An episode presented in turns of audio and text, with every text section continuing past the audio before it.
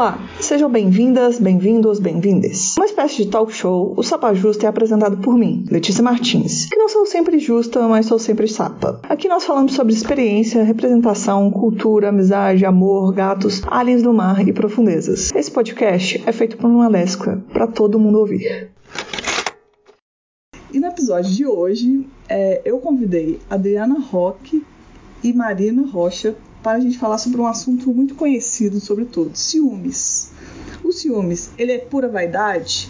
A sociedade cultua ele? Ele é inevitável? Como, como a gente pode criar formas de viver melhor com esse sentimento? E do meu lado esquerdo, Adriana Roque, por favor, se apresente. Olá, tudo bem? Obrigada, Letícia, pelo convite. Oi, Marina, que também é minha parente, porque eu também tenho Rocha no nome. Bom, eu sou Adriana Roque, eu sou psicóloga e coach de mulheres. Estou é... aqui hoje para falar sobre ciúme, então já queria revelar, tem uma intervenção na psicoterapia que a gente fala que é autorrevelação. E aí a gente fala sobre a vida da gente. Então eu sou uma ciumenta em recuperação. Então fiquem sabendo que psicólogas também são ciumentas. Então eu amei falar desse tema, porque não só a teoria, né, sem a prática. É, então muito obrigada, Letícia, pelo, pelo convite. Sou fundadora do a Mulher Quiser, uma empresa de autoconhecimento, uma empresa digital é, para auto, de autoconhecimento para as mulheres. Então, quem quiser participar e fortalecer o trabalho e também né, se autoconhecer um pouco mais, é, convido todo mundo a ir no Instagram e digitar lá para ser a mulher que quiser. Sejam bem-vindas. Obrigada, Letícia, mais uma vez. Muito obrigada. Eu que, eu que agradeço. Eu também me considero uma ciumenta em recuperação. em processos. Sim. E do meu outro lado esquerdo, Marina Rocha. Se apresenta aí pro povo. Olá, é, eu sou Marina, sou bióloga, professora. Não me considero uma pessoa ciumenta. e acho que foi por isso que a Letícia me chamou. e atualmente eu tento ver a, a, os relacionamentos por um viés é, não monogâmico. Então, o ciúme é um tema bem recorrente, assim. Eu achei que seria interessante, né? Porque outro dia eu vi a Marina postando nos stories aí umas uns argumentos que assim, eu, eu particularmente concordo. Eu acho que na, na teoria eu acho que são muito válidos, né? Eu não sei se na prática ainda estou pronta. Mas a ideia desse podcast, inclusive, foi porque tal eu gosto de ler e escutar podcasts sobre essas questões de relação não monogâmica porque eu acho que tem muito a ver com o feminismo, essa coisa de é, o lugar da mulher na relação todas essas coisas. Só que também, é, muitas das vezes, as pessoas falam, ah, acham que a pessoa não monogâmica já não tem ciúme, né? Então acho que para iniciar essa conversa, acho que a gente tem que nessa conversa que eu pretendo fazer em outros podcasts, acho que a gente podia falar do famoso, muito querido, muito odiado, o ciúme. É, eu conversando com a, com a Adriana, por exemplo, a gente já começou a pensar no que a gente podia falar. E a Adriana deu uma, uma um, um inicial de conversa que eu achei muito interessante, né? A gente pensar o que, que, é por trás, né? Como é que é a vida dessa pessoa ciumenta, né? O que, que ela experimenta é, antes de da gente ir para outro caminho, é bom entender o terreno, né? Sim. Você puder falar um pouquinho, Adriana? É, Letícia, acho que é muito, muito importante, assim, né? Quando a gente fala sobre isso, sempre tem a história daquele indivíduo, né? Então, normalmente, as pessoas que tendem a, a ter um ciúme, ela tem um histórico de vida, mas esse histórico de vida não necessariamente está só lá na infância dela. Por exemplo, a autorrevelação, né? No meu caso, eu comecei a identificar e comecei a ter muitos ciúmes de, nas relações amorosas quando uma tia minha que me criou falou alguma coisa na época eu namorava e esse namorado, ele, sei lá, tinha ido, a gente era da igreja na época, né? Então ele tinha ido à missa, por exemplo, era um dia de semana. E eu não sabia, né, assim, muito o que, que ele estava fazendo, se ele tinha ido à missa mesmo, e eu estava tranquila na minha casa. Quando a minha tia falou assim, ah, mas onde está fulano? Eu falei assim, ah, sei lá, deve estar tá na missa. E ela, mas como você tem certeza? E se ele fizer tal, tal, tal, tal coisa? E aí, desde então, eu comecei a ter muito ciúme das pessoas da qual eu me relacionei depois disso. É, então, é muito importante pensar que tem um histórico de vida, mas esse histórico de vida ele não está só na infância. Né? Às vezes a gente passa por alguma situação e aquilo marca a gente de alguma forma. Né? Então, eu estava recebendo uma informação de uma pessoa que era muito importante para mim que também era uma pessoa completamente ciumenta, porque eu tive vários problemas com a minha tia, porque ela era muito ciumenta. Então, era uma pessoa muito importante que me deu uma informação e eu peguei aquilo como, era como verdade, né? Porque na época também não tinha maturidade. Tava aí na, na adolescência, mais ou menos. Então, é, é super importante pensar nisso. O seu histórico de vida ele contribui, mas não é só o histórico de vida na infância. Às vezes você pode passar por experiências, né, depois, né, na adolescência, na fase adulta, que pode te tornar uma pessoa é, ciumenta. Mas pensando na história de vida na infância, as pessoas ciumentas não às vezes elas apresentam uma história na infância de traição dos seus cuidadores, né? Pode ser pai, pode ser mãe, pode ser os avós, a pessoa que cuida dessa criança. E quando ela experimenta esse, esse, esse ambiente de traição, ela experimenta um ambiente de insegurança. Então, normalmente, o que nós, enquanto criança, fazemos nas experiências de vida é querer afastar qualquer experiência que é negativa. Então, se eu tive uma experiência que foi para mim danosa na infância, eu vou crescer sendo uma adulta que vai de qualquer forma tentar afastar essa experiência. inclusive, eu posso tentar afastar essa experiência com o ciúme, porque o ciúme ele tem um lugar da proteção mas eu não estou dizendo que é esse lugar patriarcal do qual o ciúme foi construído, né? Que o ciúme é o tempero do amor, que quem ama cuida, não é isso. Mas que de uma certa forma, né, tem esse comportamento por trás que é eu não quero viver mais a experiência que eu vivi no passado e por isso eu protejo. Só que é uma proteção completamente errônea. É uma proteção completamente equivocada e não assertiva. É, e às vezes também não, não dá muito certo, né? Assim, de relato pessoal, por exemplo, eu, eu num relacionamento que eu tive, eu não me considerava ciumenta, eu acho que eu nem era, assim, né? Tinha alguns ciúmes pontuais e tal. Aí eu fui traída, aí eu falei, ah, no próximo eu tenho que ficar uhum. esperta. Aí eu mudei a chave, falei, agora eu não vou ser, eu vou ficar sendo trouxa, vou ficar esperta aqui na situação. Não adiantou também. aí no outro sequência, fui traída também, eu falei, ah, quer saber, eu cansei. Porque assim, não, não tem como a gente controlar as coisas, né? Ou seja, né? O, é, um, aí eu, eu comecei um processo de pessoal meu de tipo assim, ah, me afastar um pouco desse sentimento que para mim não tinha é, utilidade é, nenhuma, né? Assim, e aí eu fui para um outro estágio que também não era saudável para mim, que era não aceitar que eu tinha ciúme. Sim. Porque aí a gente acha que não, agora eu decidi, eu falei, eu falei com a minha namorada, eu falei assim, ó, quando eu tava tendo um ciúme assim, eu falei, ó, daqui dois meses eu não vou ter mais ciúmes. Que eu achei. eu achei que assim, eu vou resolver isso aqui Sim. agora. Não foi bem assim. Mas, de certa forma, ajudou o processo de eu começar a me entender. Autoconhecimento, Sim. né? E terapia Sim. e tal. E, e, esse, e esse. Isso é muito comum, porque isso também é uma coisa muito da infância, assim. O que, que a criança ela faz? Ela sempre vai nas polaridades. Então, ou é isso ou é aquilo. E a gente cresce também tomando as nossas decisões nas polaridades. Ah, então eu sinto ciúme ou não sinto ciúme.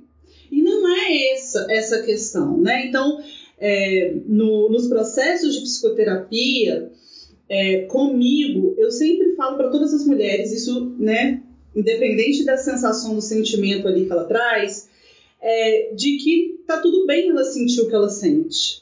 Tá tudo bem sentir o ciúme. Uhum. A questão aí é o que você faz com ele. Porque se você tampa o ciúme e não faz, inclusive, um processo de autoconhecimento, isso vai estourar lá na frente. É como se você fosse uma panela de pressão e o fogo, tá, e o fogo você coloca o fogo baixo. Né? Vai demorar muito a pegar pressão? Vai. Só que uma hora a coisa também vai estourar. Né? Nem que seja em você mesmo, você não, não necessariamente também vai ser com o outro. É, então é super importante pensar também nisso, assim, tá tudo bem sentir ciúme. A questão é o que você faz com isso? Qual é a medida de ciúme que você tem? Né? Você é a pessoa que explode? Você é a pessoa que está sempre cobrando o outro? Você é a pessoa que pune o outro?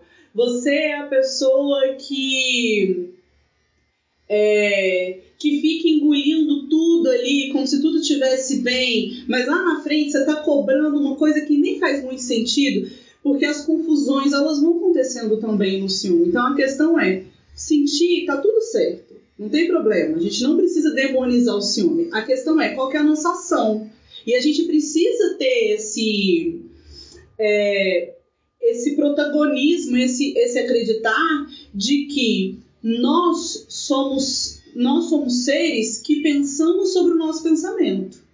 Então a gente tem essa capacidade Sim. de olhar fora aquilo que eu estou pensando. Deixa, deixa eu entender aqui o que está passando comigo, como que essas coisas estão me atravessando, o que normalmente a gente não faz. Mas se a gente começa a fazer é. esse processo, a gente começa a colocar o ciúme num, num lugar muito mais equilibrado pra gente.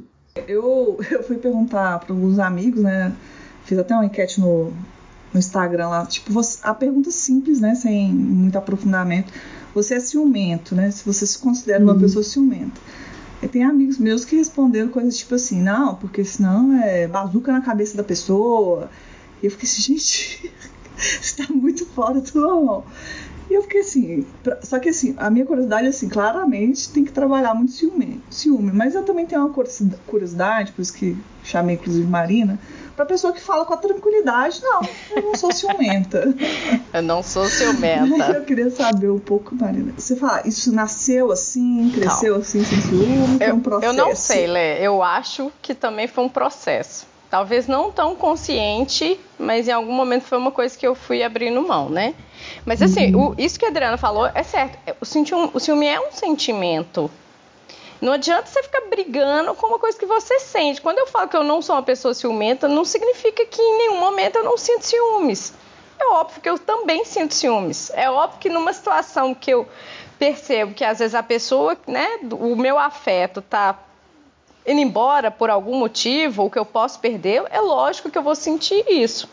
Sim. Agora, é, né, a, a, briga, assim, quando eu, eu, eu, também, o que, que eu vou fazer com isso é importante, né? O que, que, que cada pessoa vai resolver fazer com aquele sentimento. Eu vou sentar, eu vou chamar para conversar, eu vou ficar emburrada esperando o outro perguntar, tipo, aconteceu alguma coisa? Porque você tá estranho, né? Isso, isso acontece Jogos, no jogo, né? tipo, eu não vou uhum. falar nada, mas aí na hora que o outro falar qualquer coisa, eu falo, ah, mas também porque aquele dia você fez, mas o outro nem sabe, coitado. E assim, o ciúmes, eu acho que ele é um grande guarda-chuva para outros sentimentos. É como se a gente sentisse várias outras coisas e a gente dá tudo o nome de ciúme. Então, quando eu sinto medo de perder o outro, eu chamo de ciúme. Quando eu sinto, né, numa situação não monogâmica, quando eu sinto, por exemplo, que o meu parceiro saiu com outra pessoa e ele voltou todo alegrinho, já dá um bode assim. Isso é ciúmes, mas isso é ciúmes do quê? Eu não tô com medo de perdê-lo naquele momento, mas eu estou chateada porque ele estava mais feliz com outra pessoa do que comigo. E isso é real. Mas é, é, é, isso que a gente vai trabalhar, tipo, é, é, quase é uma inveja, né? Mesmo, tipo, isso acontece muito entre amigos, é, é muito legal ver, tipo, porque entre amigos a, a, relação de ciúme existe também. Só que sim. ela não é uma relação ah, de ciúme do, então vamos terminar a relação, ah, vai ser agora desse jeito e ponto. Você não termina com um amigo, você não prensa um amigo na parede e fala, vai ser do meu jeito. Mas você sente o ciúme. Você, exatamente, você não me chamou não, mas por que, que você foi pro fulano? Ah, não. Eventualmente pode acontecer, você não foi chamado porque naquele dia a pessoa falou: Nossa, eu queria muito conversar só com você. Ok. Ou Porque no, naquele dia você era a pessoa que estava disponível, você respondeu um negócio ali para ele rapidinho, ele fala, ah, então vamos fazer isso, vão. Por N motivos, né? Não Sim. tem um. Na verdade, a gente tende a se sentir excluído quando na verdade a gente não foi. O, o acontece das vezes a gente não estar incluído em tudo. Isso não significa que você foi excluído. Não foi. Tipo, Adriana, eu quero conversar com você, mas não vamos chamar a Letícia. Não, Adriana, eu quero conversar com você. Aí a Letícia fica sabendo e fica tipo, mas vocês não me chamaram. Tipo, mas Sim. meu Deus, tipo, não era sobre você, não. Eu acho engraçado porque quando eu comecei a conversar com a Adriana sobre esse costume, eu tava lendo, né, pesquisando as coisas, e eu falei, e muito do tempo que eu decidi não ser ciumenta, foi que eu decidi que o ciúme era um sentimento infantil. E aí no áudio que ela me mandou, ela já falou que, cara, basicamente várias é, coisas que a gente faz nos relacionamentos vem de uma coisa meio infantilizada, né? Eu falei, ah, ok. Ser extremista como eu sou, Ariana, talvez seja um pouco infantil. Eu acho que a gente ainda tem vários relacionamentos que, se você for analisar, você fala, gente, isso é infantil. E ok. Sim. Né? Uhum. Eu não acho que então, a gente tem que ser tipo, oh, o supra-sumo da, da evolução. Sim. Tipo, os nossos comportamentos muitas vezes são infantis com, Sim. em N lugares. E isso é super importante porque se você for olhar bem, assim, é porque quando a gente fala que é infantil, fica parecendo assim, putz, tô sendo infantil. Mas assim, foi a forma de como você aprendeu a se relacionar. Você aprendeu a se relacionar Sim. de algum lugar. E aí, normalmente, vai ser ali daqueles pares perto de você que também nunca passou por um processo de autoconhecimento para se relacionar. Até porque o processo de autoconhecimento deu um boom de quatro anos para cá. Então, pensa, é muito. É. é tudo muito novo, assim.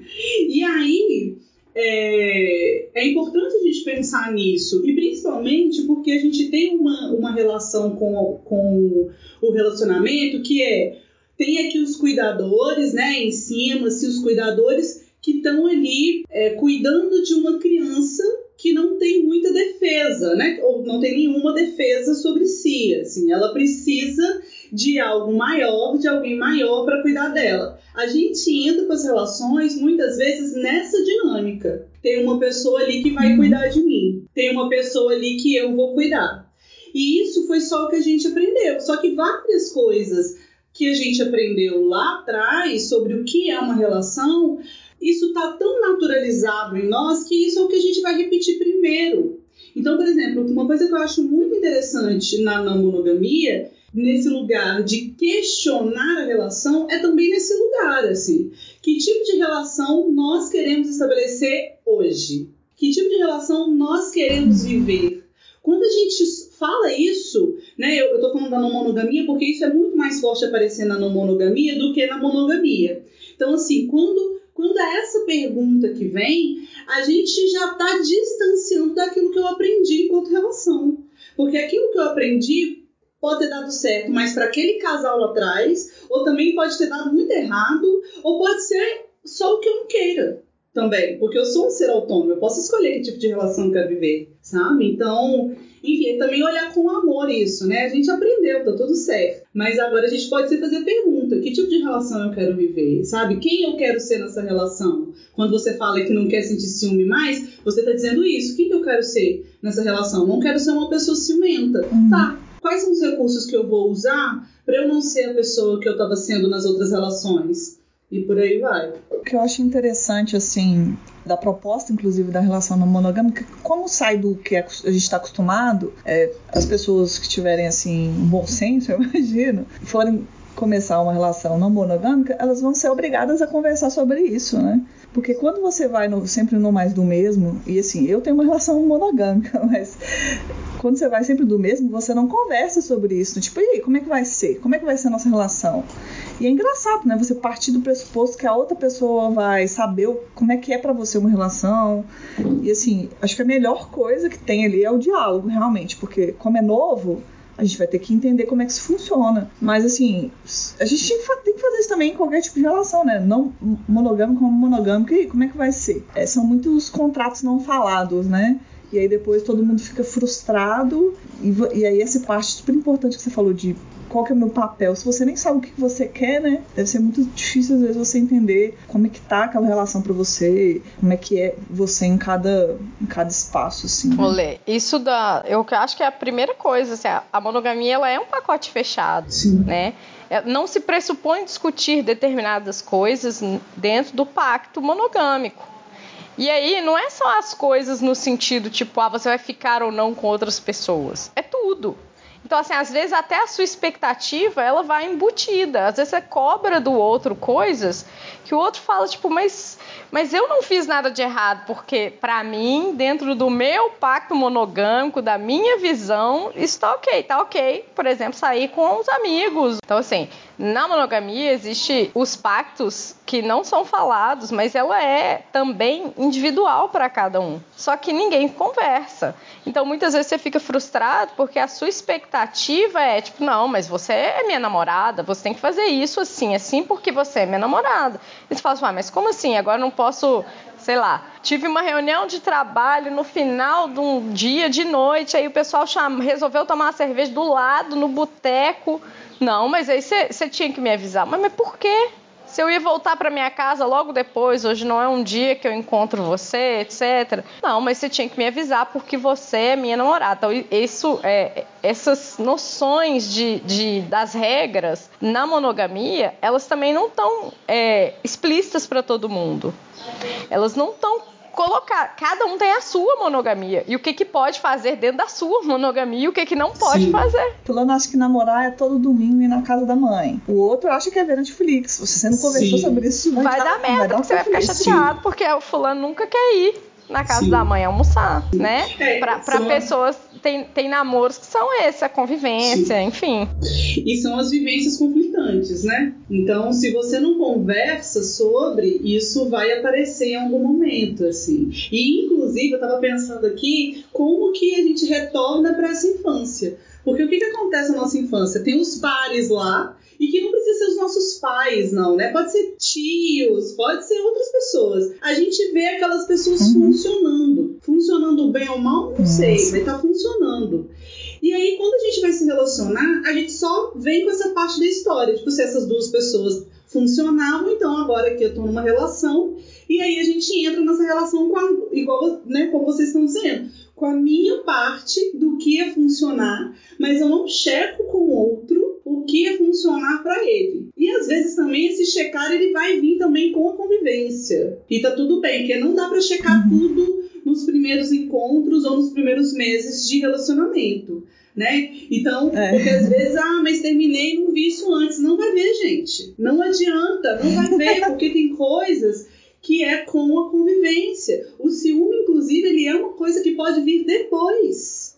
Porque o ciúme está muito ligado à questão do investimento que você faz naquela relação. Se a pessoa não está investindo inicialmente, ela não vai ter ciúmes. Quando ela percebe que ela pode perder aquilo que ela está investindo, que ela se sente ameaçada, o que que, o que que vai, qual é o sentimento que vai vir? O ciúme. Aquilo que, que né, já é produto dela, mas que vem quando ela percebe que pode perder. Então, é a vivência também que vai fazer com que você perceba né, a relação, mesmo monogâmica ou não monogâmica, mas a monogâmica, se você não dialoga, tende né, a ter mais conflitos, talvez. Eu já namorei uma menina que era muito ciumenta. E aí eu lembro que quando a gente tava ficando ainda, eu perguntei pra ela que ela era ciumenta, ela falou que não. E depois, quando a gente tava namorando, numa dessas brigas de ciúme, eu falei, eu te perguntei. Aí ela falou, você acha que eu ia te contar? eu fiquei assim, vai, ok. Não, é, eu já fui uma pessoa muito ciumenta em vários outros relacionamentos. Até pela questão do, do desse mimetismo de ver outras relações e achar, ah, não, relacionamentos são assim, então quando estiver namorando tem que fazer assim, assim, assado. E é meu papel mesmo ser a chata que pergunta. Como assim você não vai me atender? Se você não me atendeu agora, eu vou ligar mais 47 vezes para ter certeza. Então, assim. Eu, eu acho que influencia um pouco, assim, né? Eu não tenho formação para falar isso, mas por experiência. As pessoas com quem eu me relacionava influenciavam, assim, diretamente o meu nível de ciúme. Porque tem gente que tá assim, você fala, ah, tô com ciúme disso. E tem gente que tá disposta a conversar com você, entender e tal. E aí depois você fala assim, ah, que bom que eu conversei sobre isso. Tem gente que você fala, estou com ciúme. A pessoa, ah, é? Então peraí que a gente vai aumentar isso aqui, que isso aqui vai ficar bom pro meu lado. E aí, minha filha, nossa senhora, o negócio descamba pra um lado. Porque o ciúme, ele é valorizado, né? Ele é uma, uma, uma moeda de amor, digamos assim, em vários contextos monogâmicos, o não ter ciúme é considerado indiferença, né? E aí, de novo, não significa que a pessoa não teve ciúme. Significa que ela não é uma, ela é uma, não é uma pessoa que, que não age de acordo com o ciúme, que não age para punir o outro, que não age para transformar a vida do outro no inferno. Ela sente, muitas vezes ela comunica, mas fica por aí. Mas é uma coisa valorizada. A gente vê isso em novela o tempo todo, fazer o jogo, fazer a chantagem. Então, assim, na não monogamia a gente tende a não valorizar o ciúme como afeto. Então, assim, vai existir? Vai, mas ele não vai ser valorizado da mesma forma. Né? Ele, ele não é expressão de amor. Tipo assim, você ter ciúmes não significa que você gosta, que você está mostrando que gosta mais de mim isso pra mim é tipo, velho, você tem ciúmes. Você precisa separar isso. Se você gosta de mim, é uma coisa, você tem ciúmes, é outra coisa. E quando você expressar seus ciúmes, eu não vou me sentir mais gostada, digamos assim. Né? E aí, a outra coisa que a gente pensa muito é tipo. Que, e aí tem discussões mais abrangentes né, da, da, dentro da não monogamia, que é o ciúme como forma de controle das pessoas. Né? Eu quero controlar meu parceiro e aí muitas vezes eu controlo por forma de ciúmes. E muitas vezes ele não precisa ser o ciúme explícito, tipo, a coisa aconteceu para eu ter ciúme. Eu tenho ciúme da ideia. Né? Eu sequer permito determinadas conversas, essa conversa não, né? Esse assunto eu não vou entrar e eu quero controlar, eu quero exercer poder. Você é uma propriedade. E vocês já se sentiram na, na situação de da outra pessoa sentir ciúme de você e você se sentir bem com isso? Honestamente. É, honestamente, já algumas vezes, né? Ninguém fala, não vou ser a louca que fala, tipo, principalmente quando é uma coisa mais que tá começando, ou alguém que não te deu muita bola, e aí você fala, pô, beleza, né? A pessoa não, não tá na minha e tal, e aí acontece alguma coisa, você vê que o outro ficou com ciúme, você fala, olha até ficou com ciúme, que bonitinho.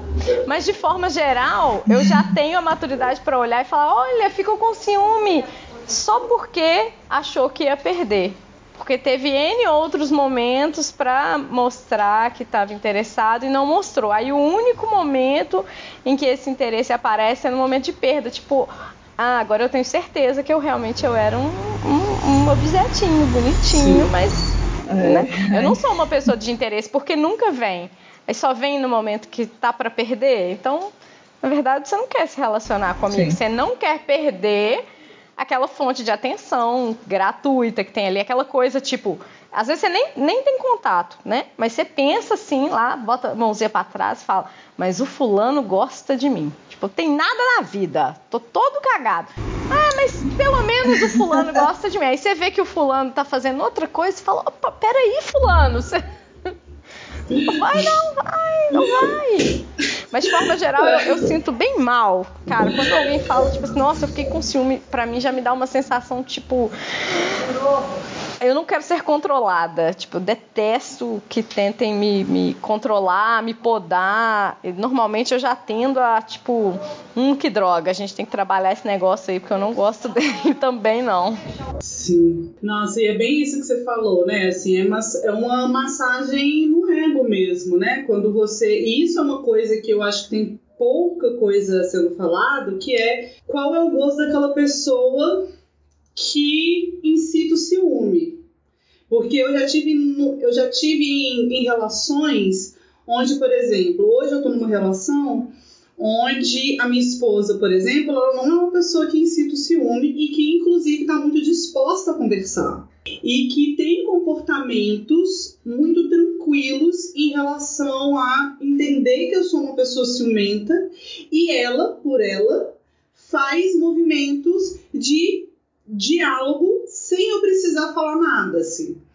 Agora, eu já tive em outras relações onde o ciúme ele era legal, né? Porque vinha para aquela pessoa num contexto de é, é, esse lugar que a Marina falou, né? Tipo assim, ah, o ciúme que, que é confundido com o amor, com o cuidado. Tipo assim, ai, realmente ela me ama. Só que a própria pessoa, eu no caso, né, que sentia ciúmes, ele é completamente danoso também para quem sente. Porque a nossa insegurança só aumenta, a, gente, a nossa comunicação ela é péssima, tudo que a gente faz é, no final das contas a gente está se sentindo culpada porque não foi assertiva.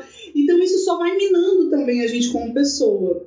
Lógico que pensar numa relação, né, nessas duas em especial que eu estou trazendo, que teve uma distância de anos, é, não é, é, é, importante né, colocar que dentro disso eu fiz também um processo de autoconhecimento. Então, por mais que eu tenha ciúme hoje, eu não faço, por exemplo, uma cena que eu fazia antes. E aí eu fazia antes somado ao meu parceiro anterior incitar Sim. os ciúmes. E aí isso faz muita diferença. Você escolher, e isso é muito importante, tá, gente? Você pode e deve escolher o parceiro e a parceira que você quer do seu lado, sabe? Você escolher Sim. a sua parceira é uma coisa, é, é um ponto muito importante. Ele não é o único, porque você tem que lidar com o ciúme, mas ele é muito importante para para você também não ficar ali sendo incitado a todo momento, sabe? Aí você pega no momento, a pessoa te pega no momento onde você tá vulnerável, aí vem o ciúme de novo, sabe? Então, é muito importante também pensar por esse lado, assim. E quem está numa relação com uma pessoa ciumenta, você incita ou não esse ciúme, sabe? Qual é a sua responsabilidade aí? É. Porque se você incitar também, é um ponto a se pensar, sabe? É um processo de psicoterapia para fazer. Eu acho esse ponto interessante, Adriana, porque a gente escuta, e eu já repeti muito isso no passado, é, falar que tem o famoso dedo podre, né? Mas eu acho que, tipo assim, de certa forma, é, eu tive alguns relacionamentos que foram um pouco conturbados, mas eu permiti que essas pessoas é, ficassem na minha vida. Eu entendia que conflito, conflito não no sentido bom de vamos resolver as coisas, mas no conflito tenebroso de, de dramas e tudo, era uma forma de amor. Então eu achava que aquilo era o único jeito. E esse ponto que você falou, tipo, você pode, você deve escolher sua parceira e seu parceiro, eu acho que é essencial, porque é, você conhecer uma pessoa e falar, cara, essa pessoa me deixa ansiosa, parece que ela vê quando eu tô com ciúme, me provoca. Não no sentido de. É bem. Deixar claro, as pessoas não são posses, né? Não tem, eu não concordo com nada disso. Mas tem gente que vai alimentar aquilo de uma forma que não é saudável. Que é diferente de você achar que uma pessoa ir numa festa sem você é alimentar isso, né? Tem que estar bem claro que as pessoas têm vidas particulares, independente das relações que elas têm. Eu acho que ciúme já é um sentimento muito desconfortável de sentir, sabe? E ele já é natural, assim, ele existe. Ele está dentro da nossa cartela de emoções e sentimentos. Então, em algum momento você vai trombar com ele. E ele é uma coisa ruim de se sentir. Agora, estar com alguém que queira me fazer senti-lo frequentemente, isso para mim é, é eu realmente eu, eu, eu paro num ponto que a, a coisa fica muito preto ou branco. É só assim, você quer ou não quer se relacionar comigo? Tem, tem que ser mais simples. Porque se você quer e eu tô falando que quero, você tem que ter a confiança de acreditar que eu tô. Porque senão também, para que, você tá aqui? Né? Eu, eu, eu, infelizmente ou felizmente, não sei, é o jeito que eu consigo levar os meus relacionamentos. Em algum momento eles param assim porque o fulano tá falando, por que aquele dia, naquele lugar, assim, eu falo, velho, é muito simples a questão, ela é muito reduzida. É só você quer não e você confia sim ou não. E assim, eu não realmente não, não consigo conceber pessoas que, que, que queiram trazer o ciúme para dentro da relação, porque é horrível de sentir. É, eu acho que às vezes também, assim, não uma pessoa que faz isso um hábito, né? Mas acho que relatos pessoais também. Às vezes alguma coisa não tá bem, né? Você não identificou aquilo e você tá, ou às vezes tá achando, nossa, esse relacionamento tá de mal a pior, alguma coisa assim. Ou você tá insegura, ou assim, N, N motivos podem ser. Você falar que, que eu vou caçar, vou caçar um confusão aqui, né? Eu acho que a gente faz isso. ok, a gente faz isso às vezes, sim eu vou caçar, eu vou caçar uma coisa que, óbvio que comportar, a gente fazer co coisas não podem gerar isso um comportamento aceitável sempre, né? Mas é porque uma coisa que a Adriana falou que eu acho importante a gente pensar que quem faz também, por que que tá fazendo, né? Se você não quer ser essa pessoa, é tudo bem. Às vezes a gente faz essas coisas, mas por que que a gente está fazendo isso, né? E uma outra coisa que, que acho importante, que talvez seja uma dica, eu vou mandar em específico para alguns amigos, é, além do autoconhecimento, assim, Adriana, você acha que existe outras coisas que a gente pode fazer para tipo a pessoa dicas né? Autoconhecimento perceber a outra pessoa né? Se essa pessoa vai ser uma companhia agradável né? Para os momentos. Você teria algum mais uma coisa assim para Bom, quando você faz um processo de psicoterapia, você compreende o ciúme, compreende de onde ele veio e você tem ações, né? Você tem atividades, tarefas que o profissional vai te passar para você fazer isso, né, de forma mais sistemática. Então, a procura por um profissional é muito importante por isso.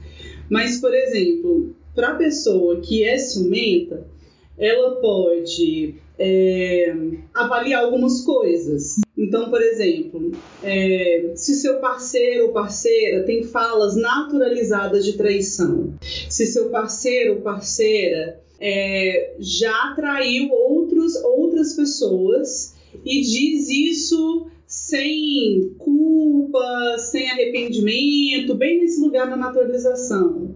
É, se essa pessoa, isso é muito comum, por exemplo, em relacionamentos, no caso onde eu, é, que eu atendo, mulheres que se relacionam com homens. Então, de comentários é, na rede social, em fotos de mulheres, né? E não estou dizendo assim, ah, eu sou aqui amiga da Marina, ela postou uma foto dela na rede social, nossa, Marina, que linda você está. A gente tem uma relação, ou uma relação uhum. não, pode ser não próxima, mas uma relação que comporte esse tipo de, de comentário. A gente está dizendo aqui de comentários que não comportam o nível de relação que essa pessoa tem com a pessoa que está lá, né?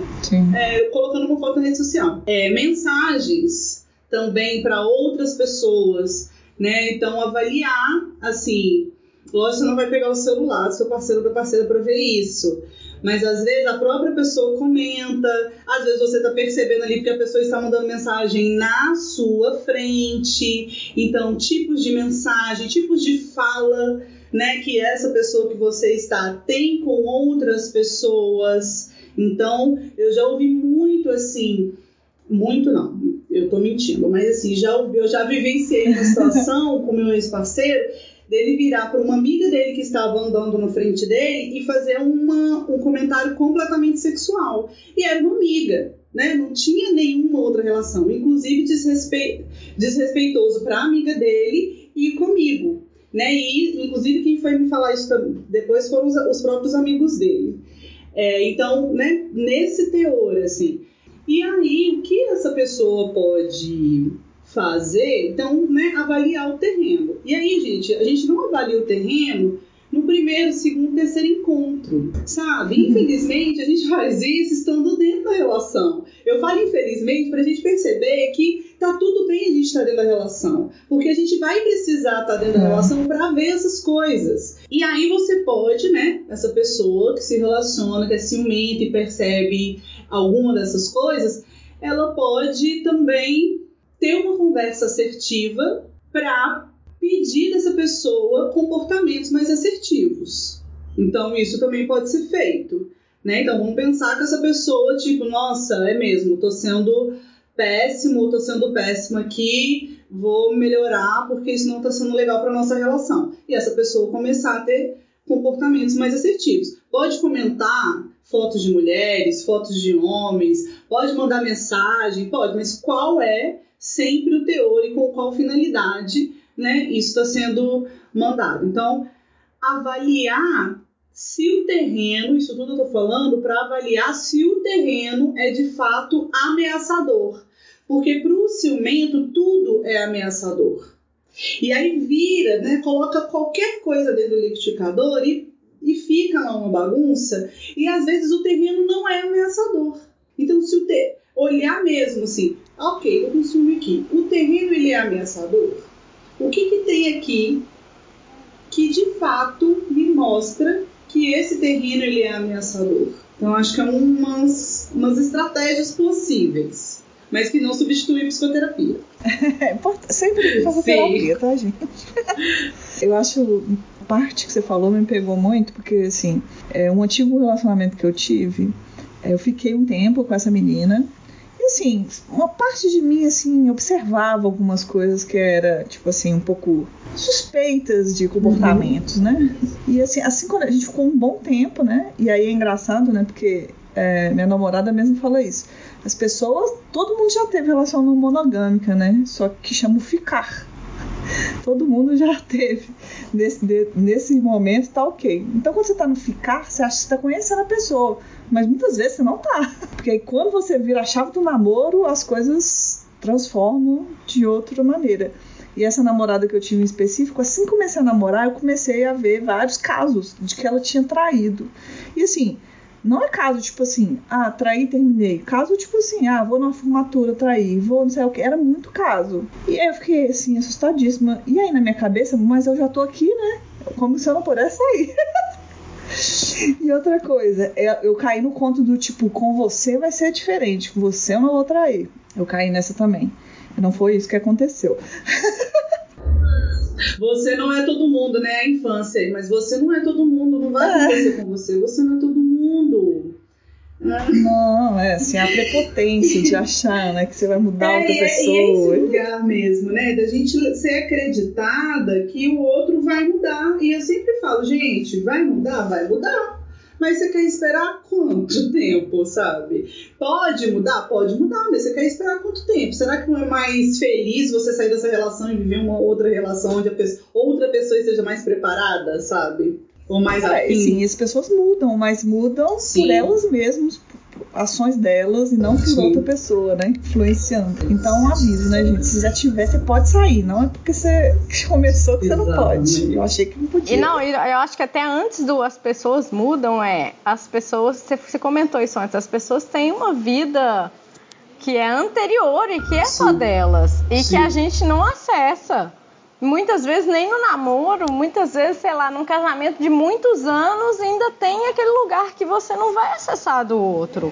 Sim. E muitas eu vejo às vezes o ciúme aparecendo aí, quando uma pessoa projeta que ela já te conhece, né? E ela, ela já prevê todas as suas ações. Então, assim, a Marina é assim, ela gosta de tal e tal coisa, ela vai nesses lugares, e, esses aqui são os amigos que ela liga mais, então beleza. E aí na hora que você sai do script, entre aspas, porque você é muito maior, a pessoa já, tipo, ai meu Deus, como assim você está fazendo isso? Você não fazia isso antes. Aí eu falo, antes de quando? Bem, antes de três meses, antes um ano, tipo. É, você é. só não pegou um dia em que isso aconteceu. Então, assim, tem um componente que é a vida, a vida do outro ela é muito mais rica do que o que a gente vai conhecer dentro do relacionamento. Sim. Ela é muito mais, mais ampla. E aí muitas vezes o ciúme vem dessa coisa do tipo, mas eu não, nunca vou conhecer a outra pessoa toda. Não vai. E ela ainda pode mudar. Nunca vai controlar, né? Não, e menos ainda controlar. Nem conhecer, que tirar controlar. Vocês estavam aí relatando os casos e eu aqui pensando que, poxa, eu era a pessoa que traía sempre. e por isso, em algum momento, eu é, mas é verdade, ué. Né? Não, eu, mas era verdade. Não era a pessoa que saía, tipo, ah, vou numa formatura, vou trair. Não era. Normalmente as minhas traições já eram no, do. Tipo, pontuando mesmo o, o, fim do rompimento, né, do Sim. acordo. Então, assim, era, ah, eu já tô de saco cheio, mas eu não consigo terminar, e aí acabava aparecendo uma outra pessoa, e era aquela coisa. O, o término de um era encavalado com o início do outro. Normalmente ah, a, é, eram assim, mas eu era a pessoa que traía, verdade. Né? E era por isso também que em algum momento eu falei, tipo assim, cara, eu, eu não quero ser a pessoa que trai. Então, beleza, eu não vou trair os próximos relacionamentos. Quando eu bati o pé que eu não vou trair, não vou trair. Beleza, não trair, mas chegou uma hora que eu falei assim, olha, a gente precisa resolver, porque também não tá bom. E antes eu resolvia isso de outro jeito, dava uma escapulida, e eu, a escapulida muitas vezes era para sentir outras coisas e falar, ah, preciso me encontrar aqui. Agora que eu falei, eu não vou trair, mas então vamos resolver nós dois, que tá meio, meio ruim. Sim. E eu também falei assim, olha, e eu também acho que eu não vejo problemas em sentir desejo, então eu não quero um relacionamento monogâmico por isso. Porque. É porque o autoconhecimento vai entender que funciona, né, pra você, né? Sim, com certeza. Não. Mas aí é isso, tipo. Mas se for é... ciumento, não namora Marina, hein, gente? Não, e nem monogâmico, né? Exatamente, foi um ponto muito importante que eu penso da monogamia na monogamia, na monogamia é, gente, não monogâmicos. Se não querem, vocês podem ressignificar na monogamia, mas se vocês não são dispostos a ser não monogâmicos, não namorem pessoas não monogâmicas. E pessoas não monogâmicas é. não tentem fazer com que o monogâmico mude de ideia. Porque é muito cruel. É importante. É muito cruel. É, é uma relação também que não vai ser feliz, né? E o contrário acontece muito também. Tipo, você né? Porque nunca é uma, uma, é, Eu já abordo até bem cedo, já abordo isso lá na parte do ficante mesmo. Uhum. Mas às vezes a pessoa. Eu já falo, tipo assim, olha, eu sou não monogâmica, você, tem, você tá aí projetando um relacionamento comigo, então você precisa projetar em cima disso. E a pessoa, ela crê piamente que não, que, que com ela vai ser diferente. Eu falo, querido, não vai. Hum. Tipo, pô. Eu te avisei. Mas você tá chateado exatamente pelo quê? Você sabe disso. Ele fala, mas você tá ficando com mais alguém? Eu falo, não, mas não só significa que na hora que eu decidir é uma decisão minha, não é uma decisão sua, não é um acordo. Sim. É terrível. É, e volta naquela, naquela conversa inicial que a gente falou, né? Tipo, você tá querendo encaixar o seu modelo se relacionar em cima do outro, né? Tipo, a pessoa tá te falando como é que ela é, ela tá te contando. Exatamente. Ah, mas você manda nude para todo mundo. Eu falo, eu mando, cara, eu, tô num, eu tenho grupos de nude. É, é. você vai sentir ciúme disso? Então, assim, você precisa entender, você vai sentir ciúme disso? Porque quando você me conheceu, você já via que eu postava nudes em vários lugares. Você já via uns que apareciam no Instagram, eu já mandava para você. Ah, mas você não manda só para mim. Eu falo, mas é um nude. Isso não é uma prova de amor. Você quer exclusividade até num nude? Tipo, meu, não mandei para você, não. Postei na internet. tipo. É, e as pessoas, elas também. É um, um trem muito doido, né? Porque uma amiga minha em específico é super expansiva, é super comunicativa e tudo. É, acho que ela é mais viciada em beijar do que trair, assim. Mas não que. Ela já teve relacionamentos que ela não traiu e tudo, mas assim. A pessoa conheceu ela, conheceu ela assim, a pessoa mais popular de tudo tal, conversava com todo mundo. Quando começou a namorar, falou assim: pô, tipo, você podia ser menos você, né? E aí eu acho complicado, né? Porque, poxa, você se apaixonou pela ideia da pessoa, por, por aquela pessoa dentro de uma caixa, como é que é? A gente tem que ser mais honestos, assim, porque é complicado quando você exige isso da, de outra pessoa, né? Eu sempre faço o exercício de tentar ser uma pessoa menos ciumenta, porque já me fez muito mal. Porque eu acho que o ciúme ligado à posse é prejudicial em muitas maneiras, né?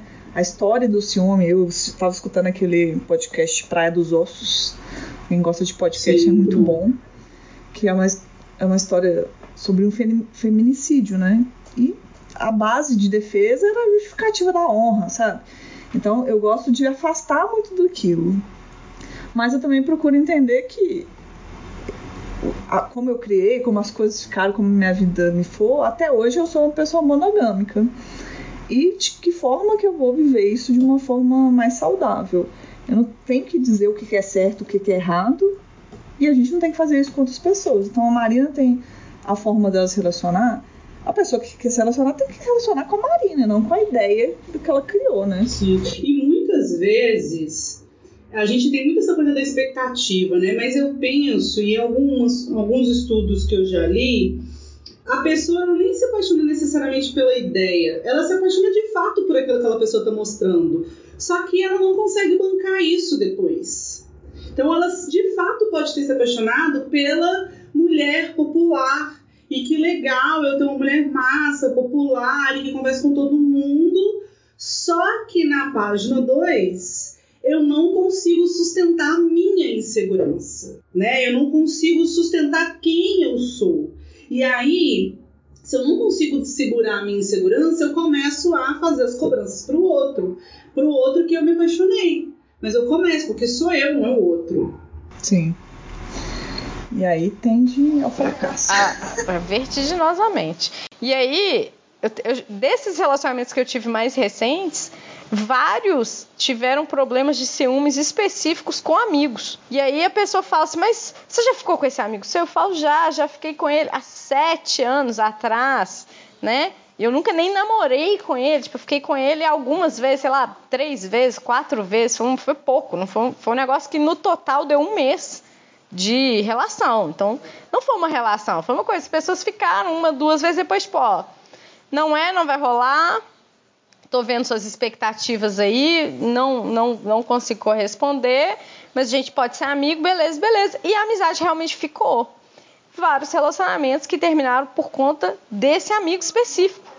E eu falo assim, cara, não faz sentido, mas ele é meu amigo. Tipo, hoje ele é uma pessoa que eu posso ligar, sei lá, porque você foi parar na polícia, eu vou ligar para ele, até porque é advogado também, né?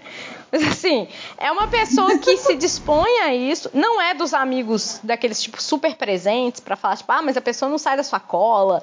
Não, é uma pessoa até bastante ausente, mas só por saber que você tem amizade com alguém que você já se relacionou alguma vez, ah, não. Como assim? Você não desapega dos seus ex? Eu falei, mas eu nem namorei com ele, ele não é meu ex. Esse aí não sobrevivia um dia no mundo sapatão. Porque, meu filho, não tem escolha. Pois é. todo mundo é ex, todo mundo. É verdade. Conviva com isso. A gente vai começando a entrar nas, nas singularidades das relações, né? Assim, porque na singularidade das relações, assim, das relações entre mulheres, das relações com, é, entre homem e mulher, porque, por exemplo, o tem funciona. Só que quando é uma mulher bissexual que precisa ser amiga de um cara, temos problemas. Temos, não, eu não, mas as mulheres lésbicas têm muitas questões em relação a isso, né? Então. Também. E aí entra todo um, um quesito, né, de bifobia, Sim. né? Disfarçada com insegurança e muitas Sim. coisas mais bem bem mal resolvidas, né? Que virou é, é um lugar bem Sim. espinhoso, né? Porque assim, é, a, o, isso que você falou é, é clássico, não? Ah, não, você pode ser amiga da sua ex, mas do seu ex, ah, você tá pedindo demais, né? E, e, aí entra nesse lugar da Marina, né? Assim, se eu quisesse estar com esse cara, eu tô com ele. Aí vai, a gente vai precisar fazer um outro podcast, né? Porque assim, é. aí a coisa vai ficando pior, entendeu? Se eu quero um pênis, ok, eu ia procurar um pênis, sabe? Tipo, a coisa vai ficando só delícia. Mas aí eu não sei se, é, se você corta se for para menores de 18 anos o podcast. não. Mas eu acho que eu acho que sim, acho que essa conversa entra em caminhos muito mais complexos, né? Porque é, quando você fala, a gente justifica muito os comportamentos que são agressivos aos outros por conta da nossa insegurança.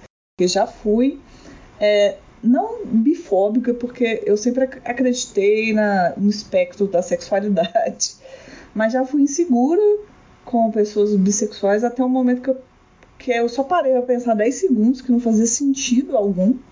Se você para para destrinchar de onde vem o seu, seu preconceito mesmo, você vê que você não vai adiante com esse argumento. Mas isso é um fato real que acontece na, na comunidade. E não é um né? problema, né, se sentir insegura. E eu entendo, inclusive, essa insegurança. Né, com mulheres, em relação a homens, em relação à bissexualidade, isso não é um problema, assim. Mas a questão é o é mais uma vez, né? Qual é o comportamento que vai ser nutrido, assim? Quantas mulheres bissexuais escutam? Nossa, mas eu tô com nojo de você. E essa mulher estava conversando com um amigo, sabe? Então, Né? assim, é, é isso. Quais são Pra onde que isso vai, né? Sim, pra onde que isso vai. E aí, de novo, eu acho que o ciúme entra como uma ferramenta de controle, né? Sim. A partir do momento que eu exijo que você, por exemplo, rompa relações com determinadas pessoas, porque elas aparentam uma, uma, uma suposta ameaça, e aí, principalmente no caso em que elas não são, né? E aí eu tô colocando assim, você realmente está honesta naquela relação, Sim. comunicando, Sim. falando, é isso mesmo, é isso que eu quero, beleza.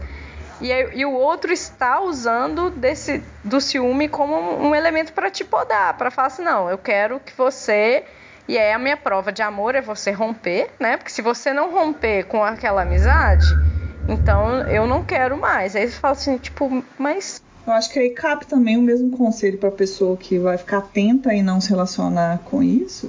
Você falar, cara, você já se expôs, você já colocou seu ponto. A pessoa não quer entender, essa pessoa provavelmente não vai conseguir ter um relacionamento com você. Acho que a gente faz 500 podcasts aqui se continuar a conversar, porque assunto não falta.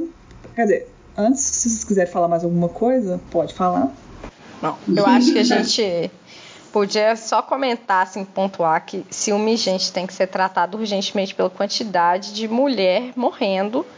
E aí, principalmente, né, Sim. as mulheres heterossexuais nos relacionamentos monogâmicos, a quantidade de feminicídio que a gente tem.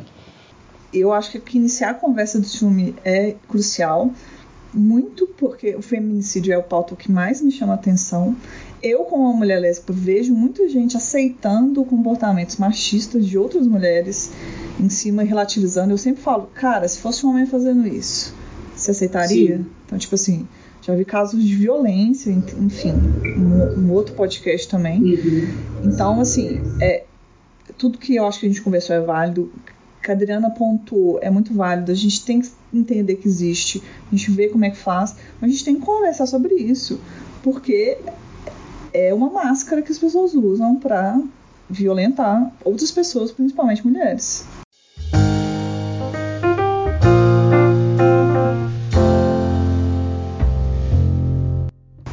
Para fechar aqui, eu vou pedir para vocês. Vocês têm alguma indicação, uma recomendação, um jabá?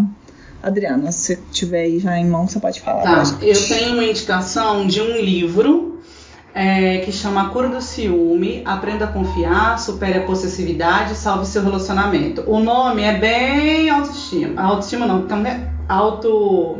Como fala, gente? Autoajuda. Mas é um livro que é pela psicologia da, da comportamental é, e o, o autor é ótimo e ele vai dando várias atividades para você entender em que nível está seu ciúme, para você entender como é a, a sua relação consigo, para você compreender quais, é, qual que é o nível de ação que você tem perante algumas, algumas ações, né? Então é um livro aí que é interessante, inclusive né, para você voltar um pouco atrás, lá no seu passado, entender o que aconteceu e, e ir para frente para você trabalhar o seu o seu ciúme. E ele fala muito no livro também que é o problema não é o ciúme.